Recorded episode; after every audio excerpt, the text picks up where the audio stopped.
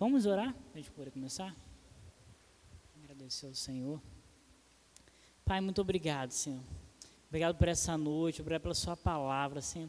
Eu oro para que possa nos ensinar nessa noite, para que teu Espírito tenha liberdade, ó Pai, através da sua palavra, para, para ministrar algo ao nosso coração. Nós nos abrimos, Senhor, para receber de Ti nessa noite. Obrigado, Pai. Nos usa, Pai. Usa a savana com sabedoria, Pai, para que ela possa ministrar tudo aquilo que tem preparado para nós. Eu creio, Senhor, nessa noite uma grande porção, uma boa porção, Senhor. E nós vamos desfrutar, nós vamos provar, Pai. Nós vamos crescer entendendo sobre o fruto do Espírito, sobre aquilo que nós já temos, Senhor, e como nós podemos desfrutar, Senhor. Muito obrigado. Seja conosco em nome de Jesus. Amém. Eu vou falar, hein, de obra da carne, hein? O pastor disse que ele vai ficar com a parte do amor, bondade. Pois é. Se preparem. A gente vai começar hoje, na verdade vai, vai ser uma parte comigo, outra parte com o pastor. A gente vai tentar dividir o tempo, aquilo que eu não explicar bem, ele vai entrar um pouco mais a fundo. Então vamos ver o que, que se dará. A gente vai falar sobre essa matéria, que na verdade a gente não vai dizer que é uma matéria, uma matéria, porque a gente não está numa sala de aula do Rema. Mas a gente vai fazer com base no que está lá em Gálatas 5, quem puder abrir. Gálatas 5, a gente vai ler, esse vai ser o texto base, né, que a gente vai estar sempre lendo nas aulas. Gálatas 5, do 19 até, deixa eu ver aqui, até o 22. Não, desculpa, 23. Posso ler? Gálatas 5, do 19 ao 23. Ora, as obras da carne são conhecidas e são prostituição, impureza, lascívia, idolatria, feitiçaria, inimizade, porfias, ciúmes, iras, discórdia, dissensões, facções, invejas, bebedices, glutonaria e coisas semelhantes a estas, as a respeito dos quais eu vos declaro, como já outrora vos prevenis, que não herdarão o reino de Deus os que tais coisas praticam. 22. Mas o fruto do Espírito é amor, alegria, paz, longanimidade, benignidade, bondade, fidelidade, mansidão e domínio próprio. Contra estas coisas não há lei. Então, esse é o texto base, né, quando a gente fala de fruto do Espírito. E a gente não tem como iniciar essa matéria, na verdade, essa aula, sem que a gente consiga falar primeiro sobre um tema que tanto eu quanto o Anthony julgamos importante. Se a gente vai para a sala de aula do Rema também, a maioria das vezes começa assim, falando da nova natureza do homem, falando da condição que o homem está hoje, porque só com o entendimento de quem nós somos é que a gente vai conseguir entender e compreender que a gente consegue viver no fruto do Espírito. Amém? Então vamos lá. Eu anotei até aqui uma definição que tem na apostila do Rema, que fala o fruto do espírito é a consequência. Na verdade, eu coloquei essa palavra consequência que eu achei que ficaria um pouco melhor da gente entender, mas na apostila está um pouquinho mais diferente. O fruto do espírito é a consequência da natureza de Deus implantada em nós por meio do novo nascimento. Então, o que, que isso significa? Que a gente só pode andar, viver e projetar realmente fruto é, visível, porque a natureza de Deus foi plantada nos nossos corações mediante o novo nascimento. Porque se não fosse o novo nascimento, não tem como homem algum, não tem como nenhum ser humano ter realmente a condição de mostrar a face de Deus através dos frutos. Não teria como. Isso só é possível por causa do novo nascimento. E aí a gente vai entrar um pouco em como que era a nossa, a nossa natureza, como que a gente estava. E aí a gente pode abrir lá em Gênesis, Gênesis 2. Eu quero conversar um pouquinho, bem rapidinho, né, sobre isso, só para a gente ter uma noção. Quando, quando Deus criou o homem, e muitas coisas, o Senhor falou mesmo para Adão, né? Acerca de algumas ordens, e é sobre essa que eu quero falar especificamente. Deixa eu só ver aqui onde está. Ah, sim. 15, Gênesis 2,15. Olha o que, que vai falar. Tomou, pois, o Senhor Deus ao homem e o colocou no jardim do Éden para o cultivar e guardar. Então aqui a gente vê logo de cara duas ordens, duas obrigações, dois trabalhos que Adão tinha, que era de cultivar e de guardar. Essa parte de cultivar, essa palavra cultivo, ela realmente está falando como se fosse um trabalho algo mesmo que precisava ser feito num padrão de trabalho. Então tem até um outro significado que eu coloquei aqui, ó. É, servir a outros com trabalho. Então, Adão estava ali servindo primeiramente ao Senhor, mas também à terra com o seu próprio trabalho, a, a obra das suas mãos, ele cultivava. Mas Deus também fala para Adão para guardar. E aí, essa palavra guardar, eu anotei alguns significados que vai trazer um sentido de proteger, observar, prestar atenção e vigiar. Mas aí a gente se pergunta: de quê? Do que, que esse homem ia ficar guardando? Por enquanto só tinha ele. Você, você tinha todo, todo disponível ali para você, todo o bem que Deus tinha criado. Por que você teria que guardar? Qual era o padrão de, que Adão tinha de guardar, de vigiar? Vigiar o quê? vigiar contra as astutas ciladas do diabo, vigiar contra tudo aquilo que a gente, que Deus, né, na verdade, sabia que Satanás iria tentar. Porque Satanás nunca ficou contente, jamais ficará por saber que um homem, um boneco de barro, recebeu a honra de ser feito à imagem e semelhança de Deus, quando na verdade esse era o desejo de, de Lúcifer. O que, que ele fala? Eu me assentarei no trono acima das estrelas e serei semelhante ao Altíssimo. Então, quando ele vê um boneco de barro tendo a grandeza da natureza divina, isso não era confortável para Lúcifer. Já agora na pessoa, né, ou no ser, ou no, na corja do diabo, né?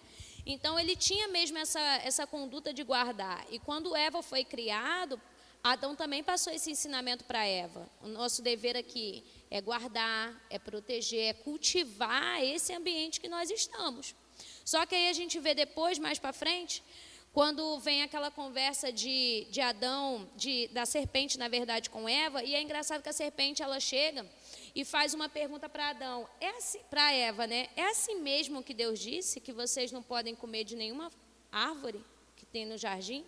É engraçado porque antes Deus fala assim para Adão: de toda árvore do jardim, você pode comer livremente.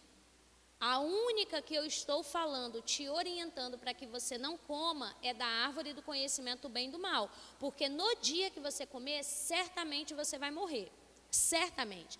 Então, você vê Deus falando uma coisa e depois você vê o diabo falando outra coisa através do ser da serpente. E ele fala assim: Foi assim que Deus disse? Só que quantas e quantas vezes a gente vê muito isso? Deus diz uma coisa e Satanás depois pega aquilo que Deus disse e ele tenta distorcer. Deus, em momento algum, pode vir mais para cá, Regina. Deus, em momento algum, falou para Adão que ele não poderia comer de todos os frutos. Se concentra aqui, gente. Deus, em momento algum, falou para Adão e para Eva que eles não poderiam comer de nenhuma árvore. Afinal, aquilo tudo foi dado para ele por, como mantimento. Aí a serpente joga um dardo, um sofisma, né, uma mentira maquiada de verdade. E aí fala, é assim mesmo que Deus disse? Aí Eva, não, não foi assim que Deus disse. Deus disse que a gente pode comer de toda a árvore, menos da árvore do conhecimento do bem e do mal. Nessa a gente nem pode comer nem tocar. Mas Deus não mandou eles não tocarem. Deus só falou que eles não poderiam comer. Então, como tinha ali aquele, aquela dúvida, aquele uma fresta de, de receio de Eva não ter dado uma resposta idêntica à que Deus deu, Satanás pôde se aproveitar disso, falar, ela tem dúvidas naquilo que ela vai fazer. E aí fala assim: não, não, não tem, não tem isso não, rapaz. Esse negócio de que vocês vão morrer se vocês comerem, vão nada. É porque Deus sabe que no dia que vocês comerem, vocês serão conhecedores do bem e do mal, assim como Ele. Aí eu vou te perguntar: era errado eles quererem conhecer um pouco mais, não era errado, mas não era o tempo. Porque o projeto original do Senhor sempre foi conforme o homem fosse crescendo, fosse alcançando maturidade, Deus contar para ele todas as coisas. Não era a intenção do Senhor privar o homem de conhecimento, como Eva achou que era, porque na mente dela foi lançada uma dúvida. Então, calma aí. Então, Deus não é tão bom quanto eu acho que Ele é. Porque se tem algo que eu posso saber e Ele me priva de saber, então Deus não é tão bom. E é interessante dentro disso, só acrescentando, é que a Bíblia fala, mas a serpente mais sagaz de todos os animais que Deus tinha feito. E tudo que Deus faz é bom. Toda boa dádiva vem do Senhor. Então a serpente é boa. A serpente foi criada boa. Foi Deus que criou a serpente. Não foi o diabo que criou a serpente. A questão foi que o diabo influenciou a serpente. Por que, que o diabo influ influenciou a serpente? Porque Adão estava guardando. Adão era responsável por guardar o jardim para que o diabo não influenciasse quem estava lá dentro, para que o diabo não conseguisse entrar. O diabo, o, Adão era o protetor, só que porque ele não estava guardando, porque ele não estava cumprindo o plano que Deus tinha para a vida dele, o propósito da vida dele, ele deixou brecha para que o diabo entrasse. Só fazendo um parênteses, né? Na nossa vida o pecado é assim também. O pecado, ele vem por causa de uma brecha. Às vezes, uma área que nós deixamos uma brecha, o pecado, a Bíblia fala que uma vez concebido, o pecado, a iniquidade dá luz ao pecado. Então, por isso é a importância da gente fechar as brechas. E, é, a gente vai estar comentando sobre isso, mas eu já quero passar vários spoilers já para você, porque, de fato, a obra da carne é uma obra. Obra tem um trabalho, obra tem esforço, tem um começo, tem um fim. Então, para que o pecado fosse concebido e Adão e Eva comessem do fruto, teve um trabalho, teve uma obra ali que foi feita. A serpente convencendo, enganando, a serpente entrando. Agora é diferente de um fruto do Espírito. O que, que é um fruto? Algo que nasce. Não é uma obra. Obra é aquilo que eu faço. Fruto é algo que nasce. É diferente. A gente vai falar sobre isso mais pra frente. É interessante nessa parte, quando o Antônio falou do pecado, né, que está sempre ali quando Deus fala para Caim, lá em Gênesis 4, Deus falou assim para Caim. Então, Gênesis 4, 6. Então lhe disse o Senhor: Por que andas irados? E por que decaiu o teu semblante? Se procederes bem, não é certo que serás aceito? Se todavia procederes mal, eis que o pecado jaz à porta, o seu desejo será contra ti, mas cumpre a ti dominá-lo. Então, essa, essa proposta do, de Satanás, do diabo, essa proposta mesmo de tentação, sempre vai estar batendo a nossa porta. Mas olha o que Deus fala: é sua responsabilidade dominar. O pecado jaz à tua porta, mas cumpre a você dominar e não se permitir ser dominado. E aí é interessante que eu até estava conversando isso com os meninos lá no presídio a última vez que eu dei essa matéria, eu acho que foi mês passado. E aí eu estava falando para eles, né, que quando Adão pecou, houve uma sentença para cada um. Houve uma sentença para Adão, houve uma sentença para Eva, houve uma sentença também para a serpente. Mas é interessante porque uma parte de Deus chega e fala assim para Adão: Maldita é a terra por tua causa. Eu imagino a terra toda feliz, sererepe. Aí do nada, Deus, maldita é a terra por sua causa. O quê? Mas não entendi essa parte, Senhor. Não fui eu que comi do fruto, foi Adão. Mas para você ver, o pecado de Adão foi algo tão sério, tão sério, tão sério, porque não era o simples fato de comer uma fruta ou deixar de comer uma fruta. Era a desobediência, porque Deus havia dado uma ordem. Então ele fez algo que acabou prejudicando toda a criação. Toda a criação ficou subjugada por causa do pecado. E aí uma vez eu estava pensando, né, ponderando, eu falei assim, caraca, se Adão tivesse visto a burrada. Aí eu na minha, eu pensando, eu só estava pensando. Falei, se ele tivesse visto a burrada que isso ia dar até hoje, dois mil e alguma coisa. Ah, se tivesse passado assim um telão assim, ele, acho que ele ia pensar duas vezes antes de fazer esse negócio. Irmãos, eu fui, eu fui tão repreendida, mas tão repreendida. Eu percebi o Espírito de Deus falando comigo. Porque todas as vezes que a gente vai, vai dar nessa matéria, eu gosto de voltar para Gênesis, que é o ponto de partida para a gente entender como era a natureza do homem. E aí eu percebi, quando eu cheguei lá nesse versículo que fala, que Deus dizendo né, para Adão, mas da árvore do conhecimento do bem e do mal, não comerás, porque no dia em que dela comeres, certamente morrerás. Então eu tinha aquele pensamento, caraca, se Adão soubesse a burrada que isso ia dar, o problemão que isso ia dar, Adão, eu duvido que Adão teria feito se ele pudesse ver como é que estava a humanidade. E uma vez Deus me perguntou se a palavra dele, ele falando, não era o suficiente agora para poder convencer os outros. Aí eu, o Senhor disse, está aqui. Está aqui o que o Senhor disse. Mas ali eu me despertei para quantas coisas às vezes a gente fala assim: caraca, né? Se Fulano soubesse que ia dar nisso, eu acho que ele não teria feito. Mas quantas coisas a gente sabe que vai dar ruim, vai dar ruim porque a palavra disse, ou porque Deus usou alguém para falar, ou porque dentro de si o testemunho interior não chocava com aquilo, estava agressivo no nosso espírito e a gente continuar e fala: não, é porque se lá na frente eu tivesse visto e tudo mais, mas a palavra de Deus precisa ser o prumo dos nossos pés e a gente não precisa pagar para ver as coisas. Porque no meu pensamento era esse, cara, se, acho que se Deus tivesse mostrado um filme, não, Adão, vem cá, que eu vou te mostrar os, o fim dos tempos, o que, que vai acontecer por causa do pecado e tudo mais, então é melhor você não pecar. Mas, cara, Deus disse, certamente morrerás. Agora eu vou te dizer, você acha que isso tudo não pesou no ombro de Adão, a responsabilidade dele depois, né, como eu citei aqui, Caim? Você acha que não, não doeu para esse homem? Ver as consequências do pecado dele sendo perpetuado na família dele. Porque logo depois disso, né, eu, quando eu digo logo depois, gente, não tem como a gente precisar uma quantidade de tempo. Mas a gente vê que depois o primeiro homicídio aconteceu na família de, de Adão e Eva. As pessoas que pecaram logo depois começaram a colher as consequências de tudo isso. Aí eu vou te dizer, você acha que não doeu para Adão ver um filho ser morto e a culpa da morte desse filho foi o outro filho? Imagina, gente, se dentro de casa às vezes já dá fight, já dá briga. Um homem com uma mulher, no, às vezes em coisa boba, botou esse copo aqui, não é aqui, é para lá. Eu, eu sou cheia de mania, eu sou metódica. É assim, tem uma ordem, os negócios, eu gosto do negócio alinhado. É do maior para o menor. Eu gosto assim. E quando o pastor coloca diferente, meu amor, não é assim.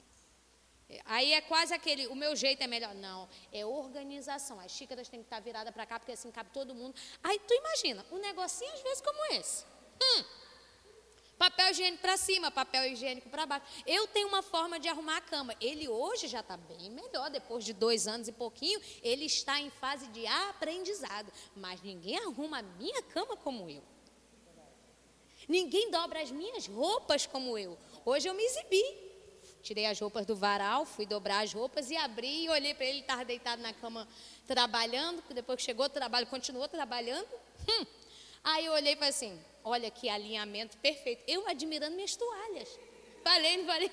Olha que alinhamento perfeito. Ninguém faz do jeito que eu faço. Só eu. Porque desenvolvi um treino sobre isso. Agora eu te falo, essas coisinhas bobas às vezes já dá briga dentro de casa. Quando o filho às vezes pede para o pai, o pai deixa, mas a mãe não tinha deixado, e lá na frente isso dá uma, eu ia dizer uma, uma outra palavra, né? uma burrada.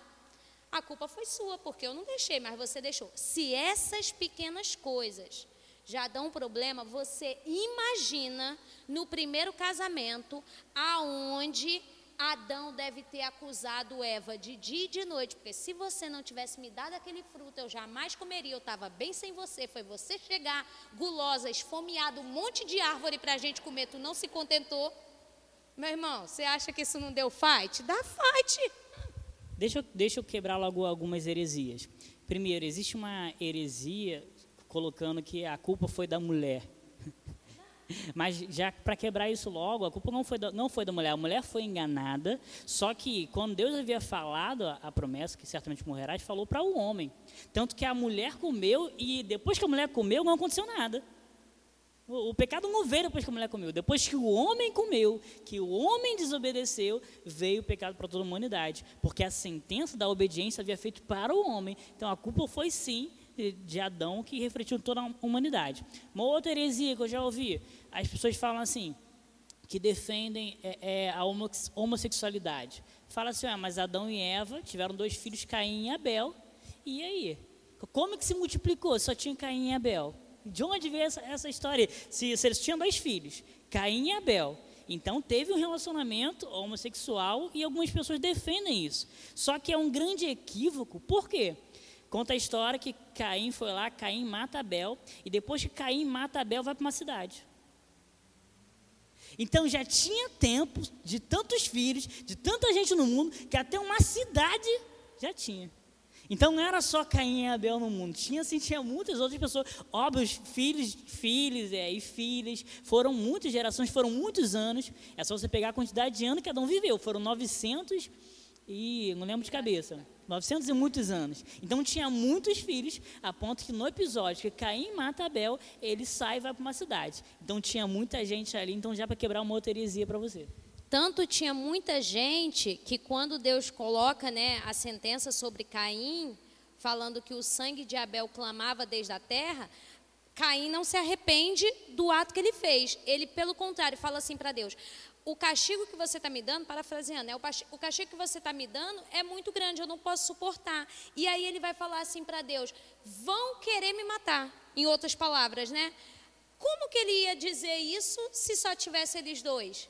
não, não tem cabimento. Então, realmente existia até uma cidade já edificada, porque isso pode ter levado muitos e muitos e muitos anos, né? Então, essas coisas, como eu estava falando da primeira parte que, que você falou, a, acho que é o apóstolo Paulo, em uma das cartas, ele vai dizer isso, que a mulher comeu enganada, o homem não. Então, mulherada, a gente está livre, a gente foi enganada, entendeu? Então, se Adão brigou com Eva, a bichinha foi enganada. Mas tu imagina que no dia disso não deu fight? Deu fight. Aí agora, eu quero ler lá com vocês, lá em Romanos 5. Romanos 5. Só para a gente entender, né? Que Adão vacilou, mas sobrou para todo mundo o negócio, meu irmão. Romanos 5, 12. E depois a gente vai pular para o 15 e para o 17. No título da minha Bíblia está escrito assim: Adão e Cristo, porque estava fazendo um paralelo entre a obra de Adão e a redenção mesmo de Cristo. Aí vai dizer assim no 12: Porquanto, assim como por um só homem entrou o pecado no mundo, e pelo pecado a morte, então aqui está dizendo, quando Adão desobedeceu, o pecado entrou. Uma vez que o pecado entrou, era inevitável a morte, porque Deus já tinha proferido uma, uma, uma ordem, né? Deus já tinha estabelecido um princípio que no dia em que dela comeres, certamente você vai morrer. Aí fala, portanto, assim como por um só homem entrou o pecado no mundo e pelo pecado a morte, assim também a morte passou para todos os homens, porque todos pecaram. Aí pula lá para o 15. Todavia, não é assim o dom gratuito como a ofensa. Porquanto, se pela ofensa de um só morreram muitos, muito mais a graça de Deus e o dom pela graça de um só homem, Jesus Cristo, foram abundantes sobre muitos. Aí agora no, no 17: se pela ofensa de um e por meio de um só reinou a morte, muito mais os que receberam da abundância da graça e o dom da justiça reinarão em vida por meio de um só, a saber, Jesus Cristo. Então, olha o que, que, que Paulo está dizendo na carta aos Romanos. Houve sim uma morte, houve sim uma consequência, e isso passou de geração em geração, não tem como os homens mudarem isso. Mas, a despeito daquilo que Adão fez, a obra redentiva de Cristo está acima de toda e qualquer comparação.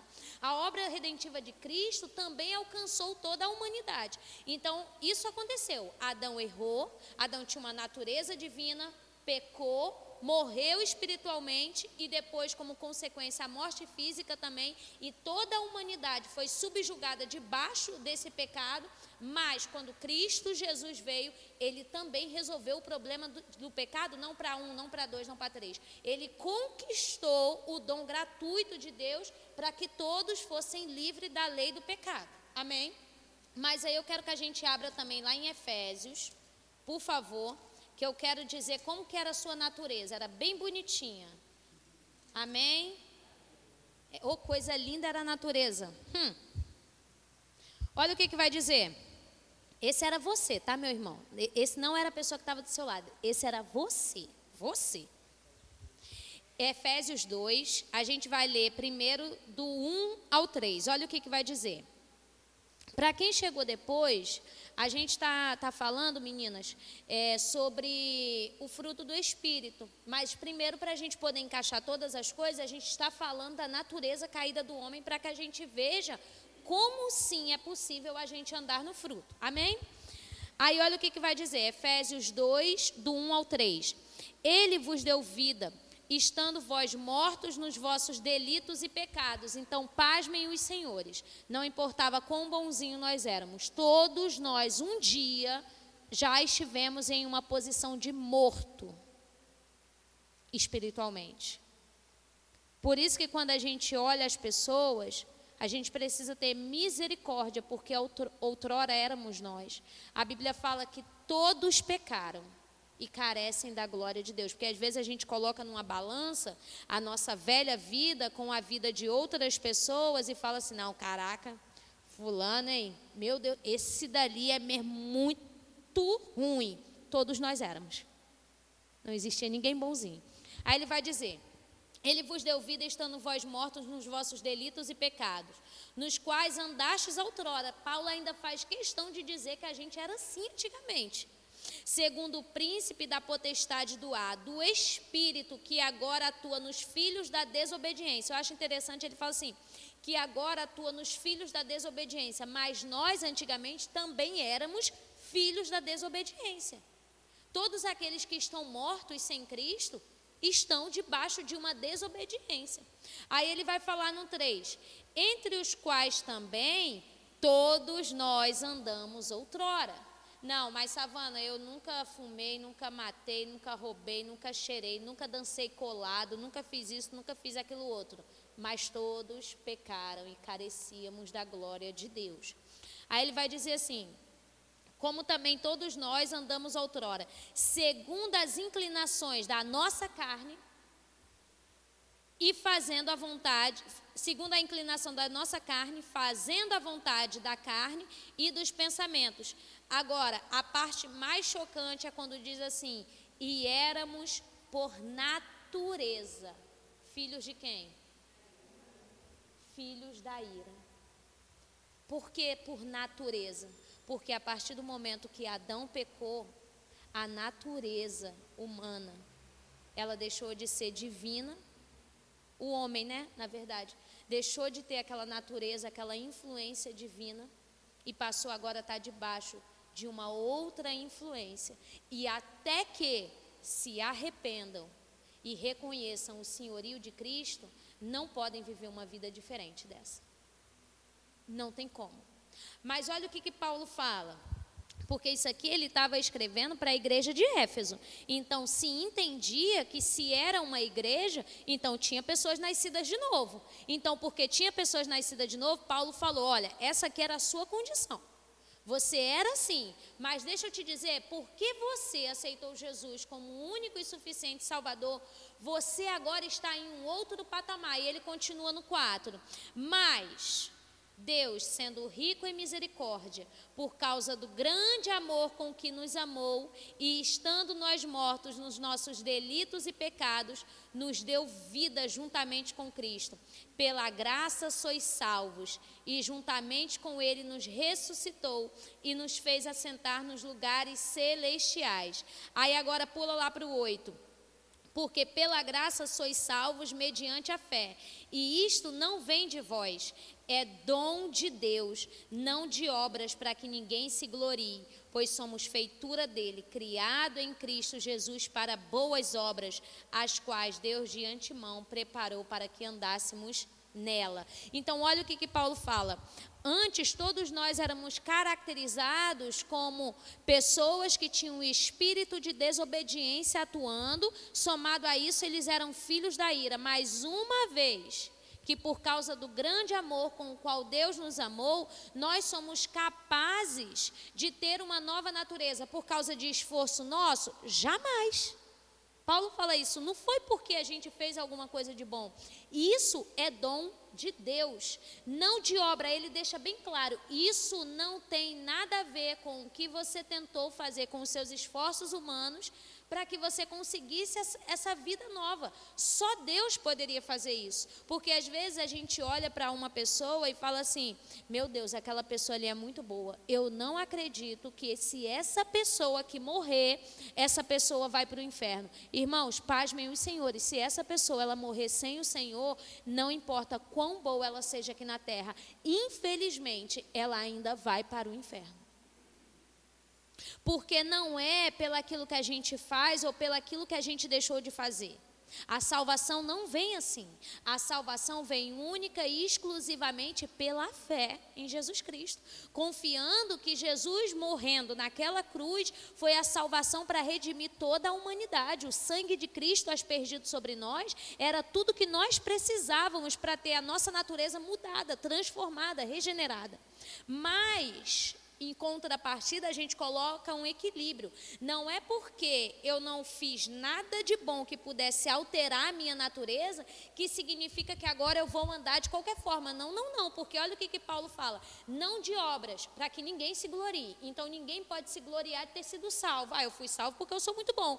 Mas em contrapartida, o que, que ele fala? Mas uma vez que a nossa natureza foi mudada, nós temos a obrigação de andar em boas obras. Até porque, como nós lemos, andar segundo as inclinações da carne, fazendo a vontade da carne, fazendo seus pensamentos, quem anda assim são pessoas que são mortas espiritualmente, filhos da desobediência, filhos da ira. Então, você foi chamado não para fazer a sua vontade, nem para fazer o que você está pensando, você foi chamado para fazer a vontade de Deus. E isso é importante a gente entender. Que quem faz a vontade da carne, quem faz o que quer, quem faz o que está pensando, quem segue as suas próprias vontades, não somos nós que somos cristãos. Não tem que ser assim. E a Bíblia fala, antigamente, outrora, quando nós éramos filhos da ira, filhos da desobediência, nós andávamos segundo as inclinações da nossa carne. Ai, hoje eu não quero ir para a igreja, não. E isso é vontade da sua carne. E você foi chamado para não andar assim. Você foi criado em Cristo Jesus para boas obras, as quais Deus de antemão preparou para que andássemos nela. E aí, quando a gente olha né, tudo isso, qual era o nosso padrão de vida e como nós estamos hoje, lavados, redimidos, regenerados por causa do sangue de Cristo, por causa da obra redentiva de Cristo, a gente às vezes passa a esquecer e eu não estou dizendo que a gente tem que ficar lembrando realmente quem a gente era, porque o passado fica no passado. A gente não precisa todo dia levantar com um pesar de, ai meu Deus, eu me converti com 40 anos, né? E agora eu estou com 80, então 40 anos eu passei como filha da ira. Meu Deus, não é sobre isso. A gente não tem que ficar trazendo esse pesar para o nosso coração de quem a gente era. Mas, em contrapartida, a gente é, é quase que, que veloz no empinar o nariz para o morto espiritualmente. A gente olha para algumas pessoas. É muito filho do diabo mesmo. E quem a gente era? Quem é o pai, o pai da mentira? É muito mentiroso mesmo. E a gente não mentia antigamente? Eu me, olha, pense em alguém que, que de vez em quando dava umas mentiras. No trabalho, então, hum, só eu que mentia. Eu sei, minha filha. Eu, eu devia ficar pregando de casa para mim mesmo. Ninguém nunca mentiu, só eu. Aí a gente olha e quer julgar, e a gente quer exigir de alguém morto que tem uma conduta que só os filhos de Deus nascidos de novo é que pode ter. Só que é engraçado que mesmo os filhos de Deus tendo toda a capacidade para não viver que nem um morto espiritualmente, às vezes a gente faz pior do que um morto espiritualmente. E a gente quer se colocar em uma posição aonde a gente quer ser julgador ou juiz para aplicar um julgamento sobre o que o outro merece ou não de bom nosso. Como assim, Savana? A gente às vezes quer determinar quem tem que ser alvo do amor, da bondade, da fidelidade, da mansidão, do domínio próprio? Olha, vou dizer, comigo, aquela pessoa ali merece não. Mereceu meu amor? Ah, merece não. Merecer que eu seja calma com ela? Merece não. Merecer que eu seja bondosa? Duvido que eu vou ser bondosa com ela. Mas se a gente não faz isso, a gente acaba confrontando a nova natureza que nós temos. E uma pessoa que se priva disso é tipo assim: aí eu olho o Luiz, vacilou comigo. me humilhou, fez isso e tal, aquilo outro, ou então não, só não vou com a cara dele, porque não quero ir com a cara dele. Ninguém nunca foi com a cara de ninguém sem motivo. Meu filho, eu digo, eu, eu, eu devia ficar pregando para mim. Aí ninguém nunca foi com a cara de ninguém por nada. Hum. Aí eu falo, não merece não. Eu vou ser boa com ele? Duvido. Duvido. Não você, ele não merece a minha benignidade, como se na verdade ela fosse nossa e não o fruto do Espírito, né? A gente acha que é o fruto da savana, né? O fruto meu. Não, não, é do Espírito. E como um presente, prestaremos conta do fruto do Espírito. Aí eu julgo que ele não é digno dessas características que eu sei que operam em mim. Aí eu acho que eu estou prejudicando a vida dele quando eu não ando em amor com ele. Não, gatinhos e gatinhas, amados e amadinhas. Eu não estou prejudicando a vida dele. Eu estou prejudicando a minha vida. Porque uma vez que eu sei que o fruto do Espírito, como um fruto, ele envolve crescimento, se eu me privo de exercer o fruto na vida do outro também, de deixar ele ser impactado por isso, quem vai atrofiar sou eu, porque uma pessoa que está sempre na mesma condição e não se permite crescer no fruto do Espírito, ela vai ficar atrofiada. Uma pessoa que nunca consegue se desenvolver em domínio próprio, meu irmão, isso não faz parte da característica dela, porque às vezes a gente se prende na nossa característica, na nossa personalidade. Ah, mas eu sou assim, eu sou assado, é aquilo outro. Tá, gente? Uma coisa é realmente algo às vezes muito característico. Ninguém às vezes vai poder mudar muito a voz, mas às vezes você pode, mesmo com uma voz às vezes mais firme, tentar colocar doçura nisso. Agora, tem coisas que não adianta a gente colocar na conta da nossa personalidade como se ela estivesse acima da palavra. E dizer, não, isso daqui eu nasci assim, é meu jeito mesmo, e quem quiser gostar de mim, que goste, e quem não quiser, problema, que se exploda, eu não vou mudar, eu não vou ser falso. Quantas vezes a gente fala assim, eu não posso ser falso. Porque se eu tratar falando bem, eu estou sendo falso. Mulher, eu vou estar sendo falsa. Querido, não é sendo falso, é ser bíblico. É botar a carne em sujeição. Aquela pessoa ali é vacilona? É. Mas quantas pessoas eu também já fui vacilona? É porque a gente passa muito rápido pelos nossos erros, mas no outro a gente fica ali, ó. É aquilo que Jesus fala. Você não está enxergando, meu irmão, uma trave, um negócio gigantesco na tua frente, mas tu fica assim para o teu irmão, deixa que eu vou tirar essa travezinha aqui do teu olho. Cego. Quem tirar o que do olho do outro? É interessante que nós fomos criados, tem a ver com a natureza, a imagem e semelhança de Deus. Essa é a nossa natureza. A gente não pode julgar o outro porque o erro do outro, o pecado do outro é diferente do nosso. E às vezes, como Samuel está falando, a gente cai nisso, querer julgar o outro quando nós mesmos estamos errando em coisas semelhantes a essa. Então, sobre o fruto do Espírito, a gente precisa entender isso: que quando nós aceitamos Jesus, você morreu. Quando você aceitou Jesus, você morreu.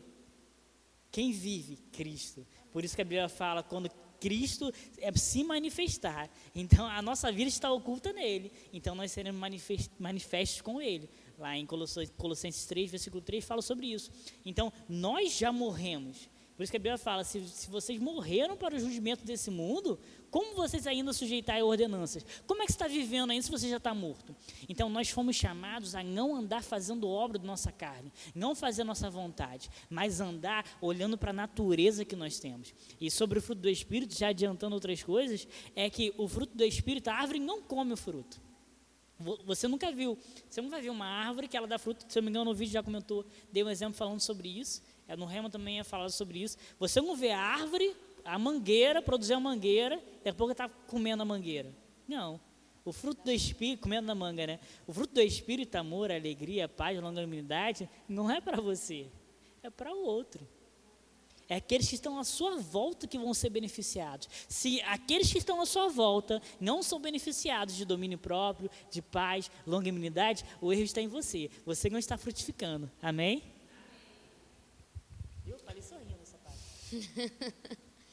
é. Abram lá comigo em 1 Pedro 1, 23, que a gente vai ver do que tu é feito mesmo, meu irmão.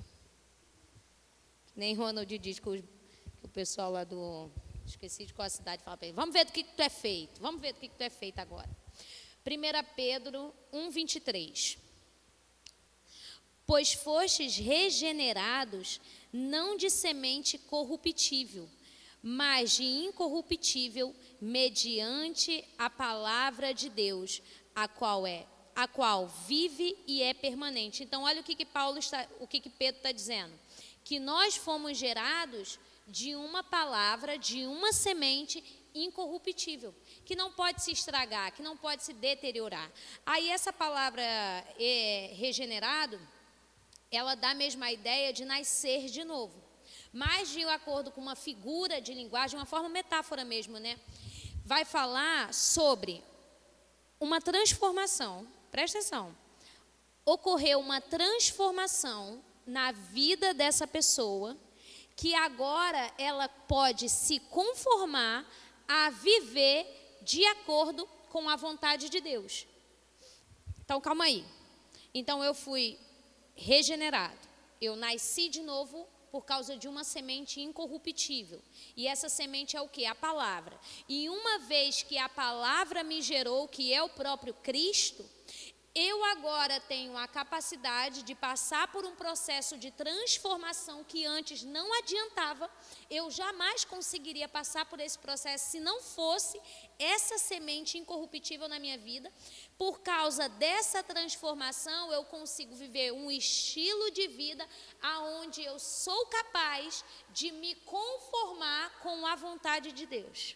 Aí isso parece muito semelhante com o que Paulo vai dizer lá em Romanos 12, 2. E não vos conform... 1 e 2, né? E não vos conformeis com este século. O que, que é isso? Não torne a forma desse mundo, mas transformai-vos pela renovação da vossa mente, para que experimenteis qual é a boa, agradável e perfeita vontade de Deus. Então, olha o que, que Paulo vai falar. Pegue a sua vida e transforme ela. Mas como é que a gente pode transformar a nossa vida? Olhando para a palavra. Porque é olhando para a palavra que a gente vai poder olhar, isso daqui está certo, isso daqui não está certo. Isso daqui é característica das obras da carne. Agora, isso daqui é característica do fruto do Espírito. Então, eu olho para a palavra e ela é como um espelho que vai balizando a minha vida. E agora, ao invés de eu me conformar com a forma do mundo, com o molde do mundo, existe em mim agora uma genuína semente, uma semente incorruptível. E essa semente vai fazer o quê? Com que eu venha, ao invés de me conformar com o sistema do mundo, eu vou me conformar com a vontade de Deus, gente. Aí você pega um negócio desse e tu fala: Meu Deus, quantos anos da minha vida eu perdi, porque eu já podia ter me conformado com esse negócio há muito tempo. Porque ao invés de eu ficar tentando me moldar as coisas que o mundo fala, eu vou me moldar as coisas que a Bíblia fala. Aí abre lá comigo também, bem rapidinho, em Tiago 1,18, porque os três apóstolos, três pessoas tão fundamentais em doutrina, gente, Paulo, Pedro e Tiago, eles vão dizer basicamente a mesma coisa. Tiago 1,18 vai dizer assim: Pois segundo o seu querer, ele nos gerou pela palavra da verdade, para que fôssemos como que primícias das suas criaturas. Aí olha o que, que ele fala: Você foi gerado com a palavra da mentira? Não. Você foi gerado com a palavra da verdade, a genuína semente, a genuína palavra. E uma vez que você está assim, agora tem dentro de você a capacidade de você transformar a sua mente e você se moldar ao padrão divino. Por quê? Porque você nasceu de novo. E isso não vem de você antigamente, você ia tentar, você ia tentar, você ia tentar, e você não iria conseguir fazer aquilo que você precisava fazer de acordo com a palavra, porque você era o quê? Filho da ira, morto espiritualmente, estava morto no seu delito e no seu pecado. Mas agora você foi regenerado, você nasceu de novo. Agora existe dentro de você algo que pode influenciar a sua mente. Antes não, antes estava tudo bagunçado, alma, corpo, mente, espírito, nada prestava mais. Nada prestava mais. Mas agora o poder do Espírito é tão forte que ele pode, junto com a palavra, transformar a nossa mente quando a gente se expõe a ponto da gente levar uma vida em conformidade com a palavra de Deus. E aí a gente experimenta qual é a boa, agradável e perfeita vontade de Deus. Olha isso, gente. É que o pastor me, ele esses dias, foi quando na, na última eleição, ele fala, você tem que falar as coisas e dar uma pausa. E é interessante o que diz 1 Coríntios, capítulo 15, versículo 45. 1 Coríntios, capítulo 15, versículo 45. Abre lá, que, que tem a ver com o que nós estamos falando, já para a gente poder encerrar. 1 Coríntios 15, 45. Ah, que pena, está acabando, viu? Só o primeiro dia, só um gostinho. 1 Coríntios 15, 45. Diz assim: Pois assim está escrito: o primeiro homem, Adão, foi feito alma vivente. O último, Adão, porém, é espírito vivificante. Quando fala sobre o último Adão, está se referindo a Jesus. Fala que Adão, o primeiro homem, né, foi feito alma vivente. É, Deus soprou no homem e ele foi feito alma vivente. Agora, nesse último Adão, fala, ele é feito espírito vivificante. É um espírito que traz vida.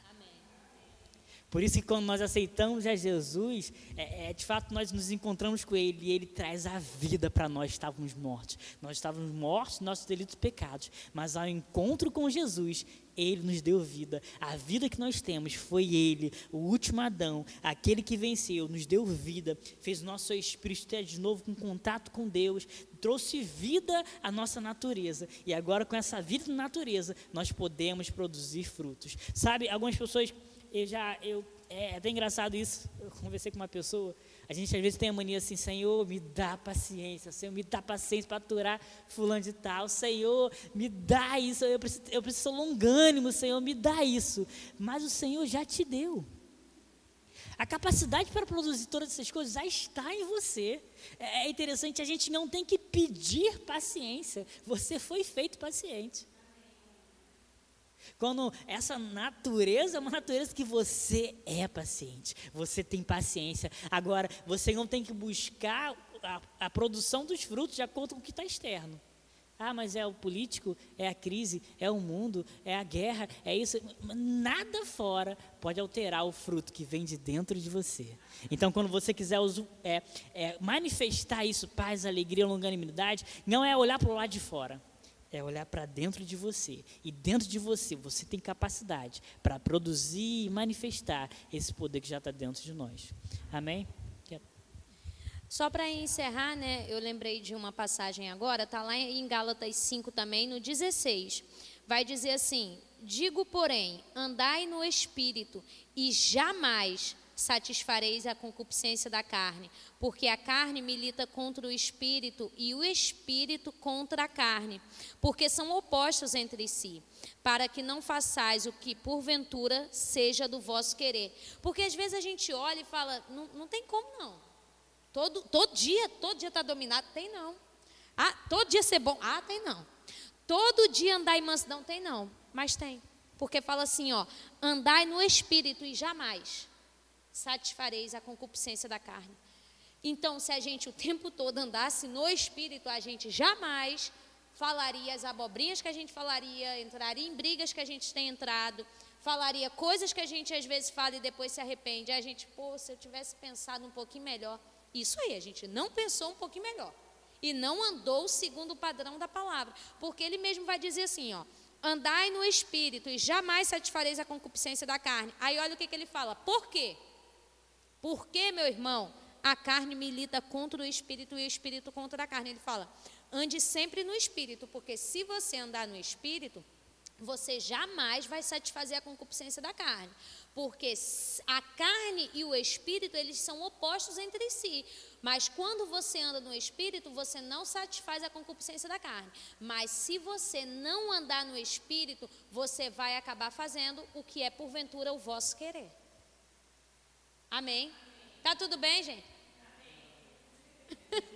Ele diz: Eu tenho que falar uma coisa forte e sorrir. Para dar um ar de mais leve. Ele fala que eu falo só assim, ó. Aí agora eu estou aprendendo a sorrir. Quando vocês me verem ministrando, de vez em quando vocês passam assim para mim, ó. Aí eu vou. lembrar de sorrir. Amém, gente? A gente aproveita essa hora para tirar foto. Você aprendeu alguma coisa hoje? Amém? Foi uma, passou rápida, né? Foi uma, foi uma palhinha, né? A OP tem muita coisa para a gente falar, a gente pincelar, a gente que poderia entrar em mais assuntos mais aprofundados ainda, mas é só para dar um gostinho para você, para a gente poder aprender e passar a andar. O intuito é esse, é a gente andar manifestando o fruto do Espírito. Amém?